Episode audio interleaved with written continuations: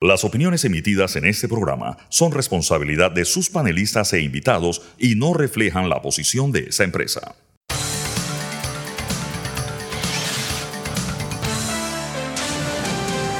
Mesa de Periodistas. Muy buenos días y bienvenido a Mesa de Periodistas de este jueves 13 de julio. Gracias por acompañarnos hoy. Gracias por iniciar el día con nosotros. Les recuerdo, aquí usted tiene análisis que te pone al día. Eh, les presento los temas que vamos a analizar hoy eh, durante la hora de programa. Vamos a hablar definitivamente de la noticia del día, ¿no? De la contundente victoria. Digo contundente porque se hizo muy bien. Eh, Panamá jugó muy bien de la victoria ayer de Panamá sobre los Estados Unidos y que nos pone en la final de la Copa de Oro. También vamos a hablar de contaminación ambiental. Hoy nos acompaña Nicanor Alvarado. Eh, con él vamos a hablar de una investigación que ha hecho eh, la Sociedad Parameña de Ingenieros y Arquitectos sobre la situación del ambiente en Panamá, eh, del aire que respiramos. Y queremos entender un poquito cuál es la realidad y cuál es la situación. Y vamos a tener una entrevista y Nicanor nos va a acompañar para hablar del tema. Al final vamos a hacer un repaso por los hechos que hacen noticias y hablar de la situación que está pasando en la Asamblea Nacional en relación a esa nueva bancada de cambio democrático y cómo puede impactar el desarrollo, eh, la conformación de las comisiones, el desarrollo de la Asamblea y eh, en este último año de, de la Asamblea Nacional cambio democrático pudiera tener, por decirlo así, dos bancadas y vamos a ver cómo esto influye sobre el desarrollo de la Asamblea Nacional. Bien, presentados los temas, presento quienes me acompañan. Ya está conmigo Fernando Martínez. ¿Cómo está Fernando? Buenos días, saludo a nuestros oyentes. También está Nicanor Alvarado, que eh, yo voy a participar en la primera etapa del programa, luego Nicanor va a estar manejando el programa. Nicanor, buen día. Buenos días, Axel, buenos días a todos. En minutos se suma Sabrina Bacal, que también estará conversando con nosotros. Bien, jueves 13 de julio, gracias por acompañarnos. Vamos a empezar con la noticia del día. Vamos a empezar con el juego de fútbol. Definitivamente, eh, ayer Panamá vivió una jornada espectacular. Eh, una victoria. Eh, yo hace mucho tiempo creo que es la mejor el, mejor Panamá que yo he visto en una cancha de fútbol. Y no solamente lo digo por el juego de ayer, lo digo por toda la Copa de Oro que ha hecho Panamá. Panamá ha sido muy, muy consistente. Ha sido un equipo altamente colectivo. He visto funcionar a Panamá muy bien. Los goles son producto de jugadas muy bien elaboradas que terminan también muy bien definidas. Ayer los Estados Unidos planteó un juego complicadísimo, el juego de, que le planteó a Panamá. Ellos estaban claros que Panamá no podía tener la posesión del balón, que no podían dejar que Panamá eh, estructurara su estrategia haciendo múltiples pases para llegar hasta el área y definir, hasta el área de gol y definir. Y los Estados Unidos presionó desde muy temprano a Panamá. Eh, ya yo estaba pronosticando definitivamente que el juego lo iba a definir un error definitivamente hubo un error en la salida del portero norteamericano. Ahí ustedes ven la salida terrible. Hay una premisa en el fútbol. Cuando un portero sale a enfrentar a un jugador, la premisa es o pasa la bola o pasa el jugador, pero no pasa ninguno de los, pero no pasan los dos.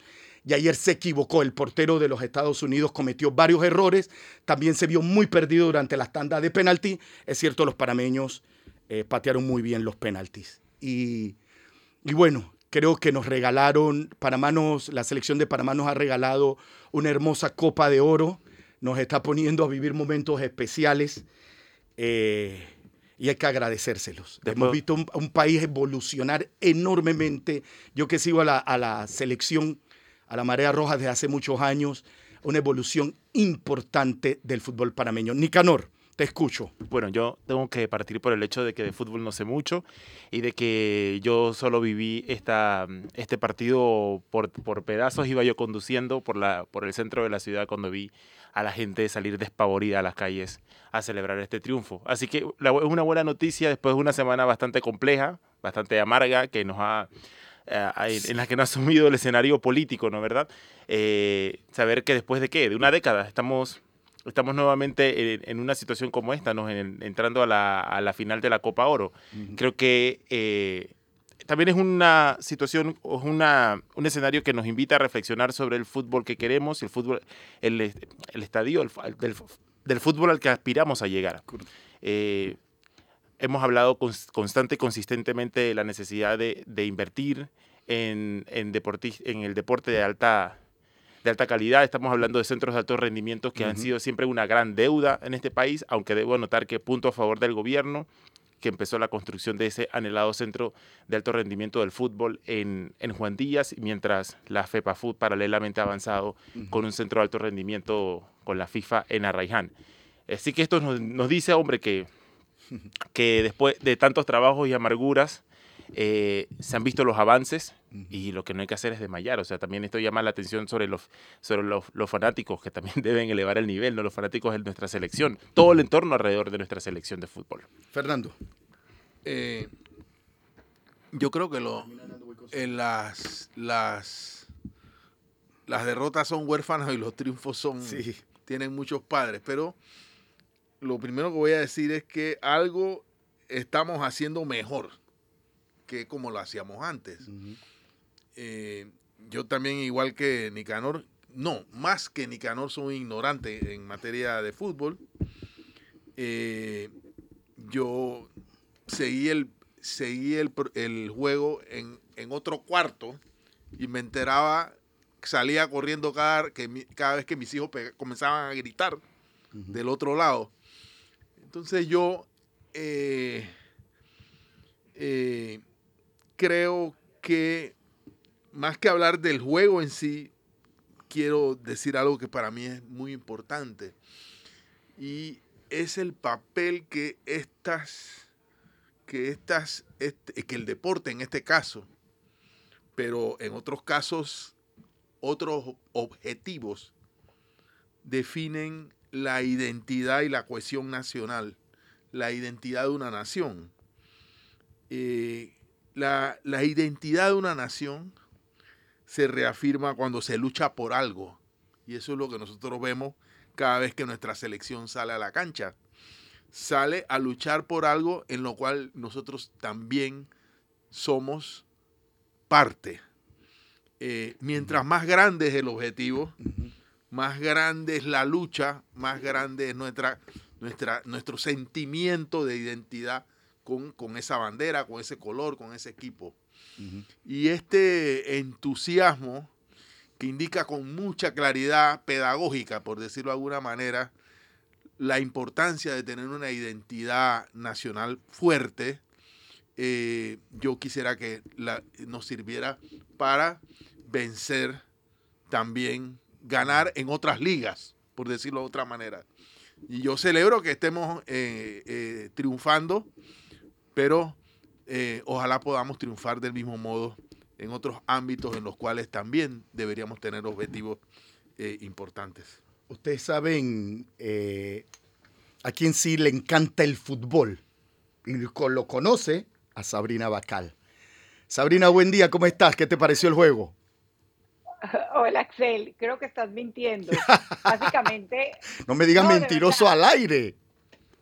O sea, mis hijos lo siguen eh, y, para mí fue un, partido sumamente estresante. Lo que me pasa a mí con el fútbol es que tengo, tengo que ir y venir porque me estreso demasiado, pero fue, fue un juego, bueno, no solamente este, en general en la, en la Copa Oro, Panamá ha jugado hermoso ha mostrado su, su disciplina, ha mostrado cómo ha crecido futbolísticamente.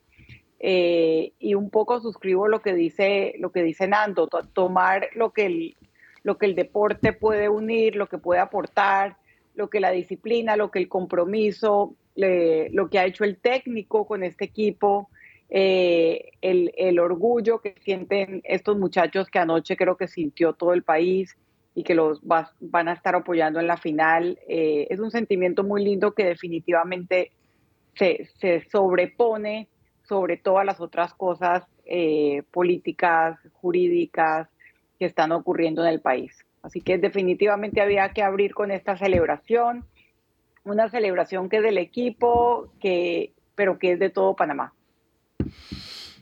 Yo creo que hablando del avance del fútbol, la mano de Thomas Christiansen se nota. Él viene de un fútbol muy elaborado. Dice mi hijo eh, que sabe más que yo, o mejor dicho, que viene de un fútbol europeo. Que él siente que, eh, además del tema del trabajo en, el, en equipo, hay cada vez más un, uso de la ciencia en el manejo del, deporte y que él ha traído eh, el, razonamiento, yo de verdad no sé, científico al trabajo del equipo de Panamá. Y eh, efectivamente, yo, él coincide en que eh, el aporte de Christiansen es, fundamental. Es fundamental, ajá. Porque, fundamental. y también romper la idea de la, de, del individualismo. Claro. Eso es algo muy difícil. exactamente, ajá. no, y eso es muy evidente. Eso es muy evidente. Christiansen viene en un fútbol europeo donde el fútbol europeo es, es muy estructurado, es muy ordenado. Es colectivo. Es colectivo, es altamente colectivo. Si ustedes revisan casi todos los goles de Panamá, eh, son el resultado de jugadas muy bien elaboradas.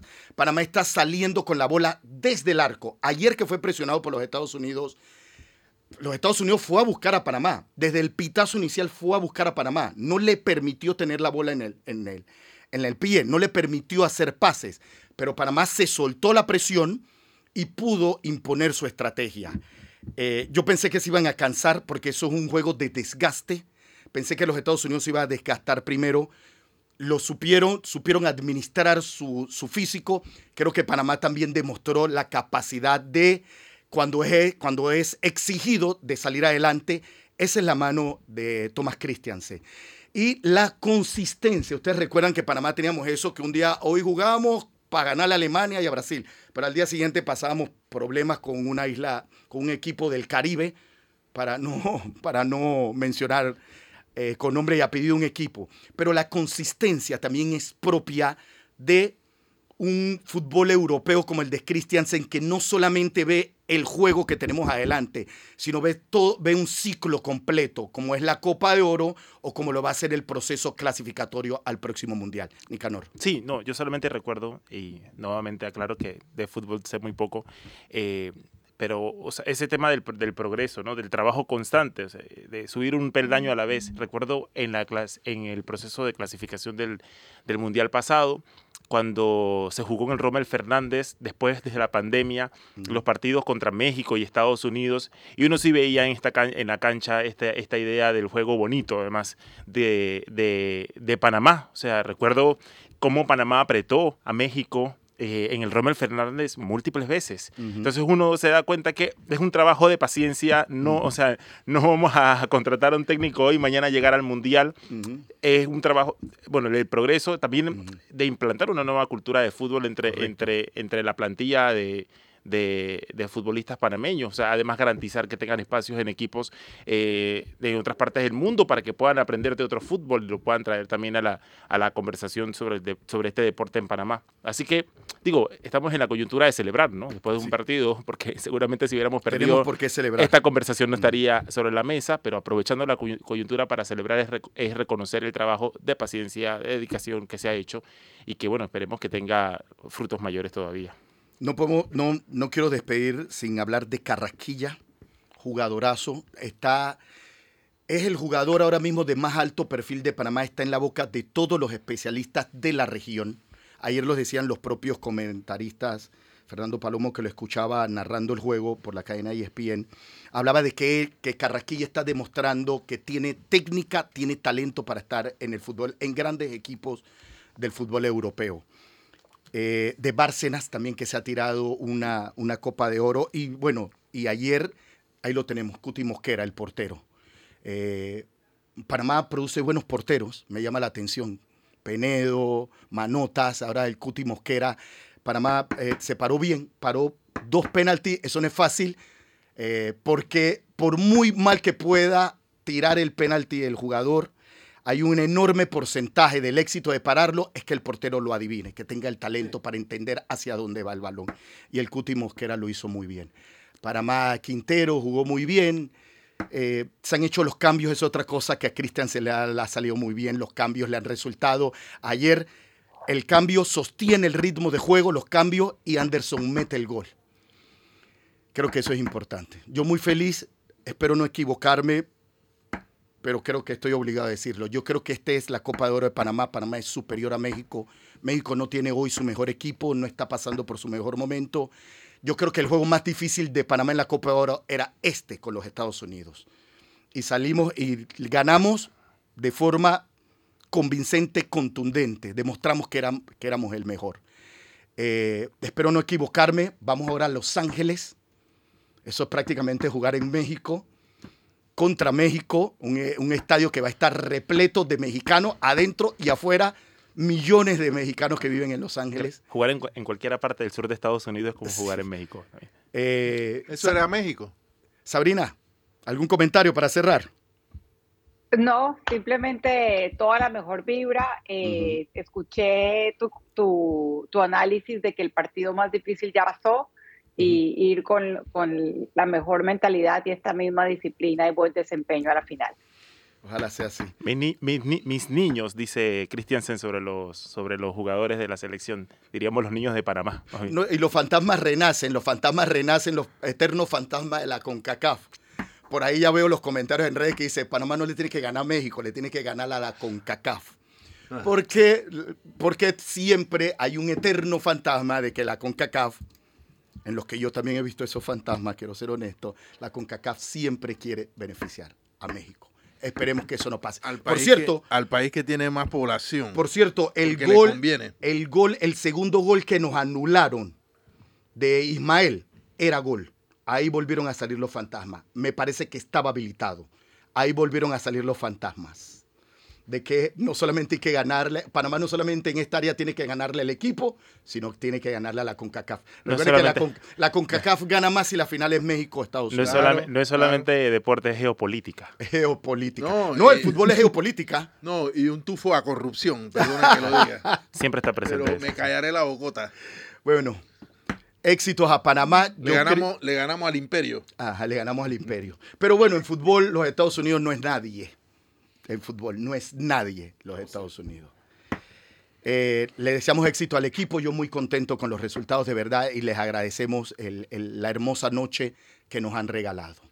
Vámonos a nuestra primera pausa comercial. Yo me voy a retirar. Tengo unos eh, compromisos acá con el departamento. Nicanor Alvarado va a seguir llevando el programa. Vamos a tocar otros temas que hacen noticia. Yo les recuerdo, usted está en Periodista. Aquí tienen análisis profundo y diferente que te pone al día. Pausa, regresamos en minutos. Estamos de vuelta en Mesa de Periodistas, el análisis profundo y diferente que lo pone el día. Recuerde que usted puede hacer parte de nuestro programa enviándonos mensajes al WhatsApp 6502-2396. En esta ocasión estamos con el presidente de la Sociedad Panameña de Ingenieros y Arquitectos, Jorge Isaac Perén, para analizar un tema que vamos a abordar hoy en el noticiero estelar sobre la calidad del aire que respiramos en la ciudad capital. Eh, el presidente de la espía, también como docente de la Universidad de Panamá, ha llevado adelante estudios para determinar el, qué, cuál es la calidad del aire que hay en ciertos lugares de nuestra ciudad y bueno, los resultados pueden llamar la atención sobre que hay que tomar algunas decisiones y generar políticas para garantizar eh, que la gente que vive en esta ciudad pueda respirar un aire un poco más limpio, ¿no? porque es un tema importante de salud pública. Le doy la bienvenida y quiero que nos cuente un poco sobre qué investigaciones ha hecho y qué cosas ha encontrado. Sí, eh, muchas gracias por el espacio. Eh, sí, sin duda, eh, las partículas 2.5, que son partículas minúsculas, tan pequeñas, menores que el diámetro de, un, de nuestro cabello, en conjunto con el dióxido de nitrógeno, que es resultante de la combustión de vehículos a motor, entiéndase vehículos a diésel o gasolina, son los principales contaminantes aéreos que afectan directamente a la salud disminuyen la calidad del aire e impactan directamente en, las muertes, incrementan las muertes por eh, afectaciones eh, cardiovasculares, respiratorias, generan eh, rinitis, entre otros aspectos. En ese sentido, recientemente hemos concluido una investigación que se ha centrado en varios sectores de la ciudad de Panamá, específicamente sectores próximos a estaciones del metro, principalmente con el objetivo de evaluar cómo están esos sectores. Te puedo eh, destacar que eh, en la literatura internacional hay una correlación entre la intensidad vehicular, al tener mucha cantidad de vehículos en un sector, obviamente hay una elevada cantidad de partículas eh, contaminantes en el sector. En el caso de Paitilla, particularmente, próximo a, a una avenida eh, muy conocida eh, en el sector, hemos evidenciado que los, el promedio que establece la Organización Mundial de la Salud de 15 eh, microgramas por metro cúbico se ha excedido en, en, varios periodos del tiempo.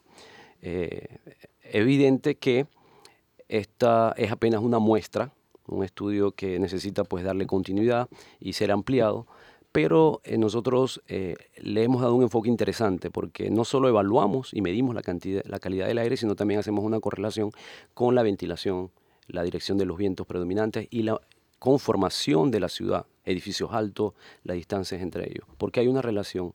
Eh, si tenemos brisas que entran dentro de la ciudad, pues nosotros podemos eh, disipar esas partículas y sacarlas de la ciudad.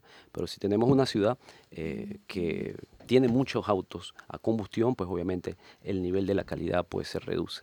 Y en ese sentido este estudio pues ha evidenciado no solo que le debemos de prestar atención a continuar con más monitoreos, con más mediciones, sino a establecer estrategias directas. Por ejemplo, en términos de tránsito tenemos que comenzar a pensar eh, que por, tener ah, ciertas restricciones para que los vehículos que generan más contaminación pues también tengan eh, que pagar algún tipo de, impuesto un poco mayor o a veces hasta no transitar por algunos sectores. Porque yo, tengo una pregunta, a ver. Eh, la investigación científica está demostrando que tenemos un nivel importante de contaminación. Eh, ¿Cómo hacemos o qué hace, no sé, las autoridades o qué pueden hacer las autoridades para que usted dice que esto provoca, la presencia de estas partículas puede provocar, incrementar el número de muertes y de enfermedades o de la salud de las personas. Bueno, ¿cuáles son las estrategias del Estado o de las autoridades para impedir que esto ocurra? Bueno, eh, evidentemente que es un tema que le compete a la autoridad de tránsito vehicular para eh, establecer restricciones de entrada de vehículos a la ciudad que son eh, altamente contaminantes. Por otro lado, tiene que ver con los planes de ordenamiento territorial directamente, eh, porque cuando hablamos de contaminación no solo hablamos de, la, de, de los vehículos, también hablamos de sectores industriales que están dentro de barrios y dentro de la ciudad, son sectores que producen altos contaminantes y también hay que prestarle atención. Definitivamente que los planes de ordenamiento territorial tienen una acción directa, en este caso el municipio y las juntas de planificación municipal eh, repensar, reestructurar estos planes de ordenamiento en caso necesario. Lo que se nota es que aquí hace falta una respuesta interinstitucional al problema. Bueno, o, tal vez para empezar, primero identificar que hay un problema, porque según a quien le preguntes no van a haber mayor discusión alrededor de, de, lo que expulsan los autos que transitan por la ciudad. Cuando vamos a algunos talleres en el, en el proceso de desarrollar este trabajo y le preguntábamos si a los mecánicos eh, si ellos de algún modo u otro revisan o, tienen una forma de determinar que, que los autos están excediendo los, eh, la cantidad de contaminantes que el fabricante eh, reconoció o reportó que, que, expulsaría su auto, nos dicen que no, y que de hecho hay muy pocos equipos en Panamá, porque como esa no es una norma, nadie ni siquiera los importa. Y sí nos hablaban, y, pero sí nos llamaban la atención sobre Además de que la regulación no obliga a ni a reportar, ni a registrar, ni a controlar los contaminantes que están expulsando los autos. Y además que bajo cuerdas en muchos talleres, en muchos talleres eh, hay una práctica irresponsable de, por ejemplo, quitarle er, equipos a los autos que garantizan que se filtren alguna gran parte de las partículas contaminantes que expulsan, porque cuando se dañan estos equipos son muy costosos, la gente no los quiere reparar y la solución es abrirle un boquete que continúe y que continúe arrancando y que continúe el carro funcionando. Entonces justo le dice que, hombre, deberíamos partir por lo menos por revisar cuáles son las normas que regulan los autos que van contaminándonos por la ciudad. En efecto, esa es, un, es una acción inmediata. Eh, controlar de esa manera pues que los vehículos que circulen dentro de la ciudad sean vehículos con poca contaminación. Es evidente que la entrada de la movilidad eléctrica tiene esa ventaja, pero no todo el país tiene el acceso a tener un vehículo eléctrico. Eso es indiscutible. En esa línea, el transporte público tiene que caminar hacia, hacia un transporte eh, eléctrico, por ejemplo, los buses, ya tenemos el sistema de metro, ampliar la cobertura del transporte, porque justamente es el sector transporte el que consume más energía y consecuentemente el que más contamina. Y esto no es solo en Panamá, sino a nivel mundial. Entonces, la acción va directa al, al sector transporte, que es el que más contaminantes a través de partículas y dióxido de carbono, entre otros, entre otros gases contaminantes. Por otro lado, reiterándote también que eh, es evidente que en la organización territorial, y ahí también entra en parte la Sociedad Panameña de Ingenieros Arquitectos con sus reglamentos. Nosotros también entendemos que estos estudios ya evidencian que necesitamos acciones directas. Tenemos comisiones a nivel de la Sociedad Panameña de Ingenieros y Arquitectos pensando eh, cómo podemos incluso actualizar reglamentos que ayuden no solo a mejorar la calidad de los edificios, sino también a impactar directamente eh, con algunas guías básicas en el tema de, urbanismo, por ejemplo. Sabrina, Sabrina está con nosotros. Sabrina. gracias, gracias. Muy interesante, Jorge, el estudio. Yo quería saber si además del factor transporte, de lo que usted ha comentado de los autos, de la forma en que están eh, siendo no, no correctamente trabajados o arreglados, de la falta de regulación, hay otros factores que ustedes midieron en este estudio, como por ejemplo basura, incluso los incendios en Cerro Patacón, eh, el tema de industria, el tema de minería, o sea, ¿hay otros factores en la contaminación que se midieron en el estudio o es dedicado a transporte? Eh, interesante pregunta. Los, los, estudios básicamente teníamos eh, sensores de medición en varios puntos de la ciudad. No nos dedicamos eh, a, evaluar cuál era la fuente directa en el caso del, Cerro Patacón, pero sí a mapear cómo estaba un sector en particular. Lo que te puedo mencionar con relación al Cerro Patacón es que el Cerro Patacón, en función de los vientos dominantes en una condición extrema de incendio, por ejemplo, como lo, hemos vivido recientemente, los vientos eh, nos traen justamente esos contaminantes hacia adentro de la ciudad. Y ahí es donde enfatizo el tema de la planificación y el ordenamiento territorial los sectores industriales, o en este caso particular el Cerro de Patacón, eh, y, otros, y otras fuentes contaminantes deben estar localizadas de manera tal que los vientos o las brisas no trasladen estos contaminantes hacia el resto de la población. Ese es un principio básico que debe imperar en el ordenamiento territorial. Y por eso refuerzo el hecho. Los sectores con alta producción de contaminantes no pueden estar eh, organizados o localizados en sectores donde el viento traslada todos esos contaminantes a la ciudad. Y en ese sentido eh, es importante ratificar la importancia de los planes de ordenamiento, de la reorganización de nuestra ciudad eh, y, tener claro que la ciudad es una ciudad dinámica, ella tiene constantemente que repensarse. Y en ese camino tenemos que continuar con las mediciones, el monitoreo constante, porque hoy en un estudio muy puntual, que fue el que realizamos recientemente gracias a una investigación financiada por la Secretaría Nacional de, de, Ciencia y Tecnología, CENACIT, se pudo evidenciar que hay zonas eh, críticas en cuanto a, calidad del aire, pero esto debe continuar y debe transformarse eh, en un elemento de, de, diseño y repensar nuestra ciudad. El Cerro Patacón sin duda merece una especial atención, por lo que ya todos sabemos que es una contaminación que en situaciones eh, que se da, pues el incendio pues impacta a toda la población. Y no solo el Cerro Patacón, hay sectores industriales que contaminan y están incluso dentro de la ciudad.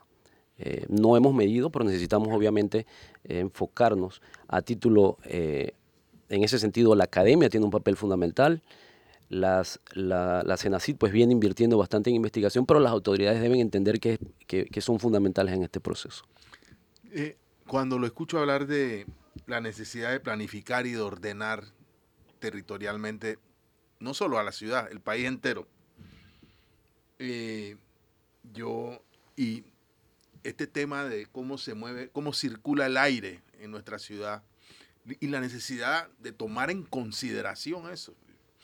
Ahí en la avenida Balboa construyeron una pila de edificios que todo el mundo se siente feliz con ella, pero desde que esa pila de, torres se hizo, la ciudad dejó de respirar. Es una muralla, sí. Es, un, un, muro de contención.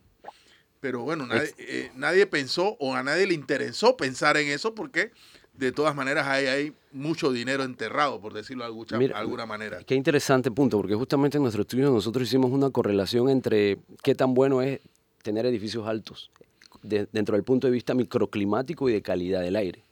Te puedo mencionar que tener edificios eh, no tan altos, pero altos de alguna manera generan sombra. Y en ese sentido tú puedes identificar fácilmente cuando caminas en la calle cómo las personas buscan y su padrón de comportamiento es eh, buscar la sombra. Entonces sí hay un factor microclimático positivo en el sentido de que los edificios pueden generar sombra, entre otras razones. Pero por otro lado, como bien lo mencionas, son una barrera a, las brisas, al viento. Y en ese sentido, pues ahí tenemos eh, y hemos evidenciado que realmente los contaminantes eh, producto de la combustión de vehículos perduran durante el tiempo en, esos sectores. Entonces, e, e, es un, es un diseño multivarial o es un problema multivarial donde tiene varios elementos que hay que considerar. Reitero, dentro del punto microclimático, ok, pero dentro del punto que compete a la contaminación del aire es fundamental que las brisas, como bien lo mencionas, tienen que eh, entrar en nuestras ciudades para limpiar los sectores, para eliminar los contaminantes y eso es fundamental. Entonces ahí es donde impacta eh, directamente a nuestros ciudadanos, ¿no? Sí, pero hay muchos temas que no, que no se discuten alrededor de nuestra, la forma que ocupamos el territorio. Estamos haciendo un reportaje, por cierto, otro más, sobre el problema de la arborización en la ciudad. O sea, cuál, qué papel juegan eh, la presencia de, de, los árboles. Eh, pero de eso podemos hablar en otro programa. Pero, a ver, en una ciudad donde lo que pareciera prevalecer es la especulación y el apetito inmobiliario, lamentablemente aquí, en, bueno, en San Francisco la, pelea permanente es que donde antes había una vivienda unifamiliar, se, levantó una torre eh, gigantesca porque alguien hizo un, traslape de un cambio de, de zonificación, de, uso de suelo y, ya. Y entonces, eh, donde antes se podía vivir de qué manera, se está viviendo de otra forma. Eh, yo lo que siento es que en esta sociedad no, no prevalece ni la planificación, ni el planeamiento científico, ni y sobre todo prevalece el apetito y la voracidad inmobiliaria. Y eso son elementos muy difíciles de superar porque implican intereses, enormes intereses, y eh, por el otro lado tenemos un Estado que se hace de la vista gorda y no aplica las muy pocas regulaciones que hay sobre el tema. Lo, importante que hay que mencionar aquí es que hay ya mediciones, estudios recientes en Europa que correlacionan la calidad del aire o los contaminantes con la expectativa de vida. Y estos estudios por ejemplo mencionan que tu, eh, expectativa de vida, eh, estando en sectores con, con pobre eh, calidad del aire, tú puedes reducir tu expectativa de vida en dos o tres años. Mira, lo menciono no para, para generar una crisis, son estudios científicos que se han fundamentado en más de 500 ciudades correlacionando contaminantes aéreos. Claro, la cantidad de data y de, de, información que tienen es mucho más robusta.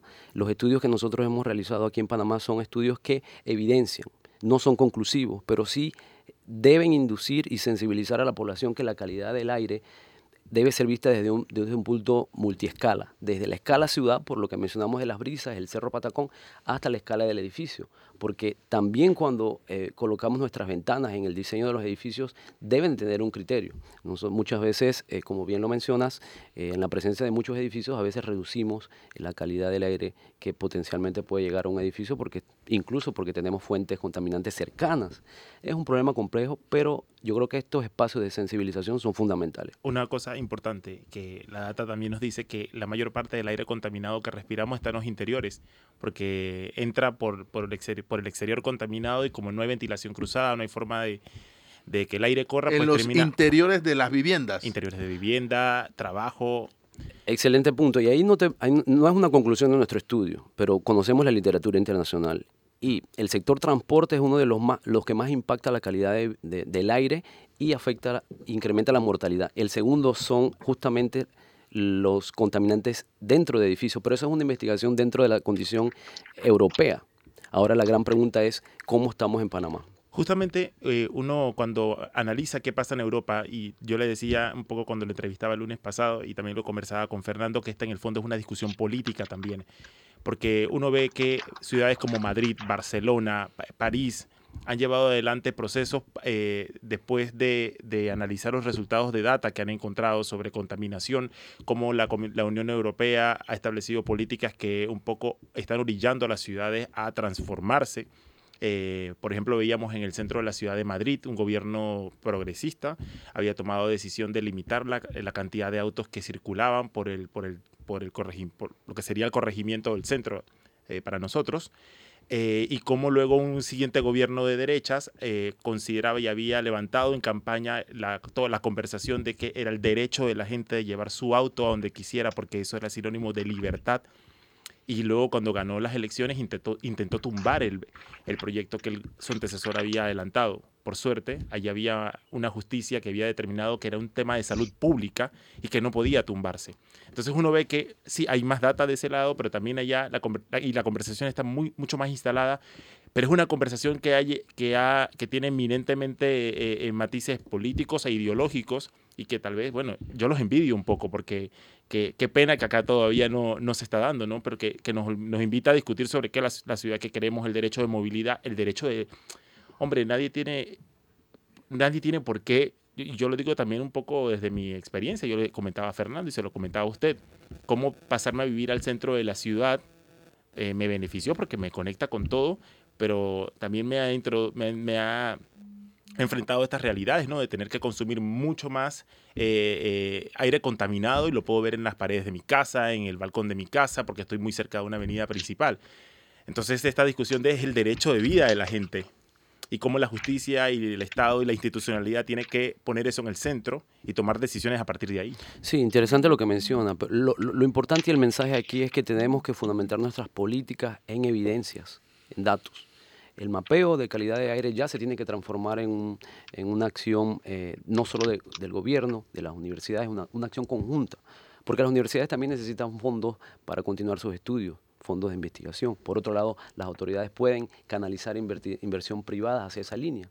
Entonces es un trabajo eh, interinstitucional. Lo importante aquí es que la calidad del aire es fundamental para nuestra calidad de vida. Y es ahí donde debemos enfrentarnos en los próximos años al monitoreo constante y al, repensar o reconfigurar sectores, incluso mover un, relleno, un relleno sanitario o un sector eh, industrial si está mal localizado el foco aquí es garantizar que la calidad de aire exista en todos los sectores de nuestra ciudad y del país. Eh, eh, pero ¿quién hace este monitoreo? ¿Hay, hay entidades o instituciones del Estado que hacen el monitoreo de la calidad del aire de forma permanente y constante? Eh, ¿Y eso se traduce en algún en, alguna influencia en la institucionalidad del país? Y otra cosa, ¿qué tan, ¿qué tan contaminado está nuestro aire? Lo hemos dicho. Eh, en nuestro estudio, los sectores de Paitilla y Ancón, próximos a, avenidas de alto tráfico, en periodos de tiempo los límites ultrapasaron la media que exige la OMS, que es de 15 microgramas por metro cúbico. Y esto, no es, eh, esto sucede obviamente por la presencia de, camiones, que los vemos mucho tiempo en la calle. Eh, como lo mencioné al inicio, no es una conclusión, no, eh, necesitamos mucho más estudios. Eh, la Universidad de Panamá tiene centros que mide, la Universidad Tecnológica tiene centros de investigación que trabajan en esta línea de calidad de aire. Lo importante es saber sí, pero lo que hace la Universidad de Panamá yo creo que no lo escucha el gobierno. O lo que hacen nuestras universidades. Eh, el nuestro es un gobierno que no tiene mucho oído a la ciencia, salvo cuando está en crisis gravísimas como la de la pandemia pero más bien eh, lo que vemos ahora es que le están recortando el presupuesto a la Universidad de Panamá. El problema es tener instituciones y que estas que monitoreen la calidad del aire y que hagan diagnósticos, etcétera, y que sean tomados en consideración. Sí, en Panamá, en Panamá hay, mucho capital instalado con conocimientos expertos en esta materia. Y es muy bien, eh, excelente lo que mencionas. La inversión debe estar en el lugar correcto si la ponemos en las universidades, nosotros garantizamos que a través de, del tiempo, pues eh, los centros de investigación, los grupos de investigación, los investigadores y trabajando en conjunto, ya sea la Universidad de Panamá con, la Universidad Tecnológica de Panamá, pueden garantizar que estos monitoreos continúen, pero es importante la inversión. Si, por ejemplo, hay un recorte en el presupuesto de una universidad, pues hay un impacto directo. Infelizmente nuestras universidades eh, eh, poco a poco van caminando hacia la investigación. Ahora en este, las universidades más que nada tienen una, prioridad que es la docencia, pero tenemos que caminar hacia invertir más en las universidades para garantizar estos estudios. Esta es una salida a, este tema. Para cerrar y para responder la, pregunta de Fernando, eh, le he hablado sobre IQR, esta, esta plataforma que ayuda a tener una idea sobre cuántas las, las ciudades están cumpliendo con la, con la recomendación de la OMS sobre, sobre micropartículas 2,5 micras o menos. Hoy, bueno, eh, hoy hemos amanecido con 54. Eh, hablaba de que la, lo que recomienda la OMS es 15 dice que estamos moderados, pero que superamos dos veces, 2.7 veces la recomendación de partículas contaminantes que hace la Organización Mundial de la Salud.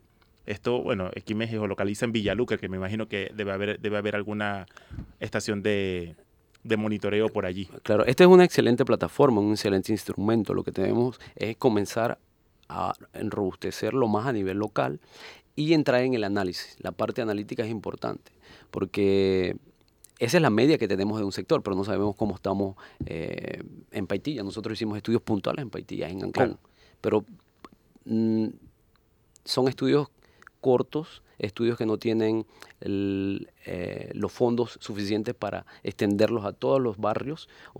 pero justamente el punto aquí no es eh, si estamos mal, es interpretar que esos datos tienen que ser analizados de una manera correcta, de una manera eh, más amplia desde el punto de vista urbanístico, porque aquí son datos que lo, lo tiene un apps, pero necesitamos pues también como investigadores tener acceso a dónde está esa estación, qué está midiendo, eh, si la estación está calibrada. Por ejemplo, hay muchos elementos que son importantes de considerarlos. Como diría Nando, hay que torturar las cifras. Bueno, muchas gracias, señor Peren. Hoy en el Noticiero Estelar tendremos un, reportaje que aborda esta situación desde la perspectiva de cuánto contaminan los autos que circulan por la ciudad y cómo eso está acabando con la calidad de vida de quienes viven acá, cerca de dos millones de habitantes. Vamos a una pausa y volvemos con más en Mesa de Periodistas.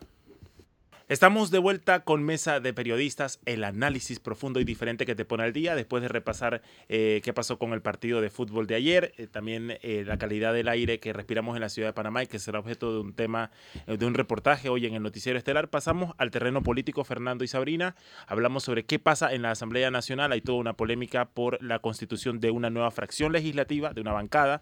En este caso, la decisión de, de cuatro diputados de la bancada de Cambio Democrático para conformar la bancada lo bueno viene. Eh, ya se nos ha informado de que hay intentos de la, del oficialismo en la Asamblea de limitar la eh, conformación de esta bancada, Nando. Bueno, el ruido de sables se escucha hasta acá. Los eh, la bancada dominante en la Asamblea, que es del PRD, junto con la bancada martinelista o ya nivelista, ya no sé cómo llamarla, en la Asamblea, están por impedir que se conforme eh, una fracción parlamentaria contemplada en el reglamento interno de la Asamblea cuando un grupo mayor de cuatro se conforma o se separa de una o más bancadas, porque además las fracciones no necesariamente tienen que ser fracciones de gente que se separó de un partido. Puede ser gente que se separó de varios partidos y deciden conformar una bancada. Las bancadas mixtas. Eh, bancadas mixtas, correcto. Pero pasándose de calle, como suele suceder en la Asamblea, hay toda una estrategia para eh, impedir que, eh, que esta, esta fracción parlamentaria se integre. ¿Por qué? Porque eso, basado en un principio que se llama el principio de representación proporcional de las minorías en la Asamblea, podría incidir, o mejor dicho, va a incidir en la forma en que se conforman las comisiones. En el año más complicado y más complejo de la Asamblea de Diputados, año en el que se deben discutir temas importantes y año en el cual un incremento, porque creo que va a ser en la práctica eso, de la presencia opositora en las comisiones. Recordemos que ahora la oposición en la Asamblea la representa la bancada, la llamada bancada independiente, Juan Diego, etcétera. y ocasionalmente la bancada panameñista.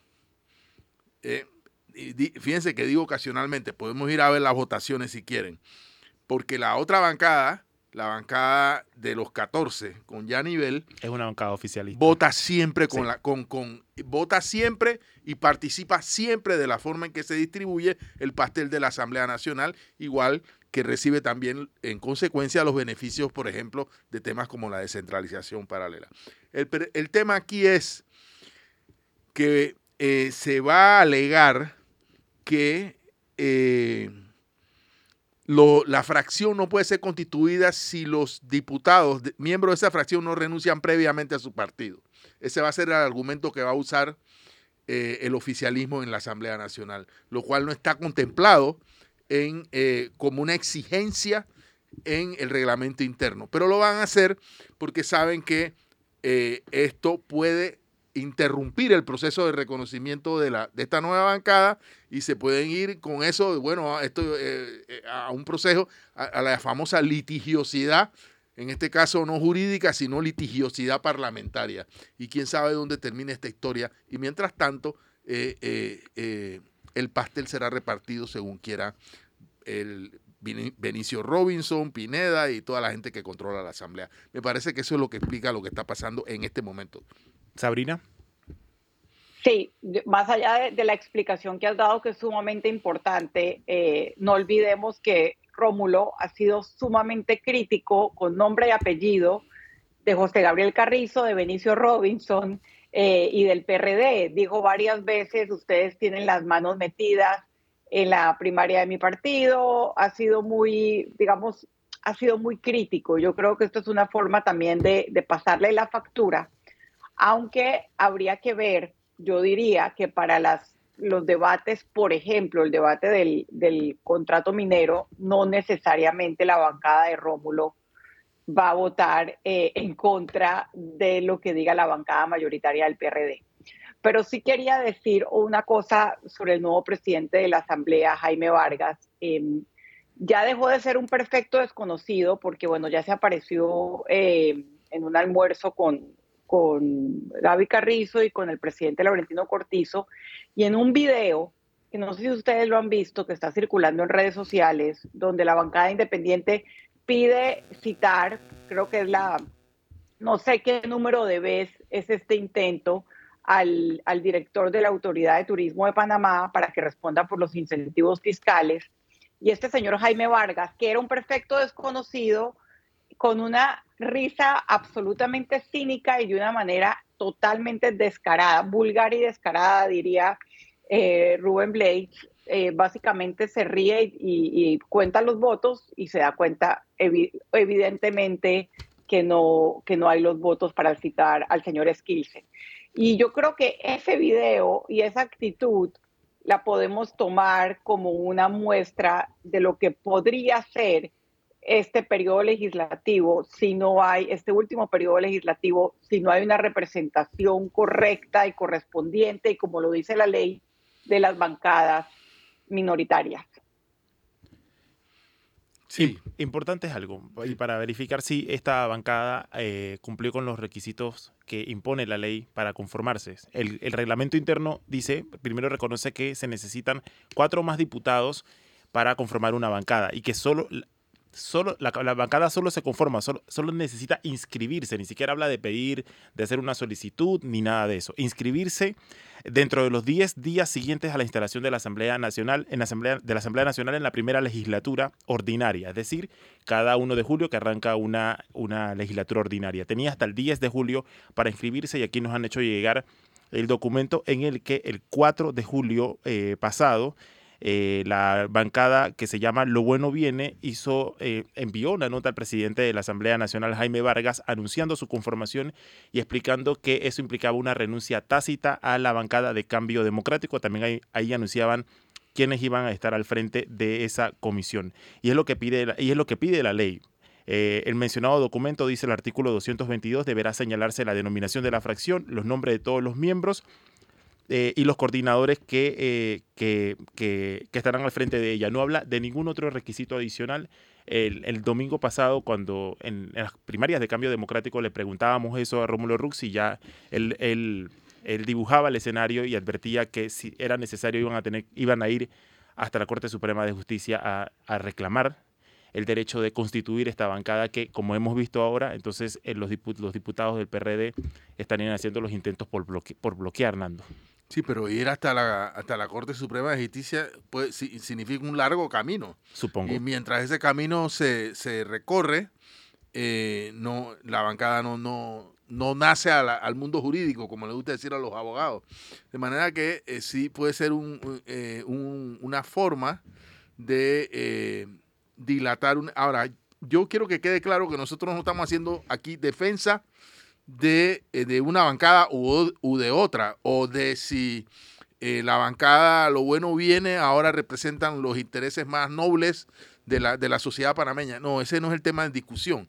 El tema de discusión es si tienen derecho o no a constituirse en una fracción parlamentaria, cualesquiera sean sus posiciones eh, políticas durante este último año de el, eh, quizás el más complicado periodo legislativo en mucho tiempo. Eh, eh, reconozcamos que este, este proceso electoral que recién está comenzando tiene muchas características complejas. que va a, a, concurrir como quizás no ha concurrido nunca antes, muchas fuerzas políticas, que va a haber mucha dispersión del voto, nadie tiene muy bien, muy claro cómo van a ser finalmente las alianzas, cómo van a ser constituidas.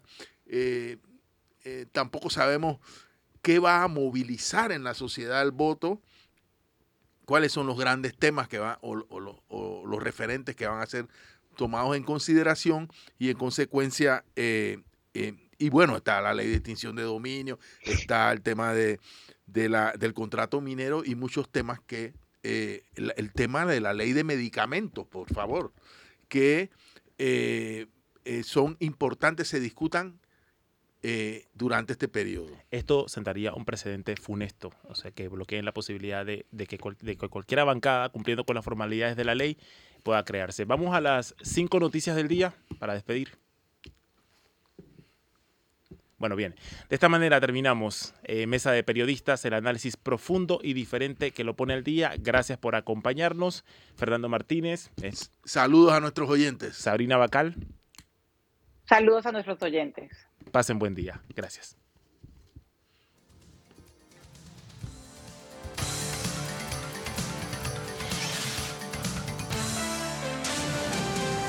Mesa de Periodistas.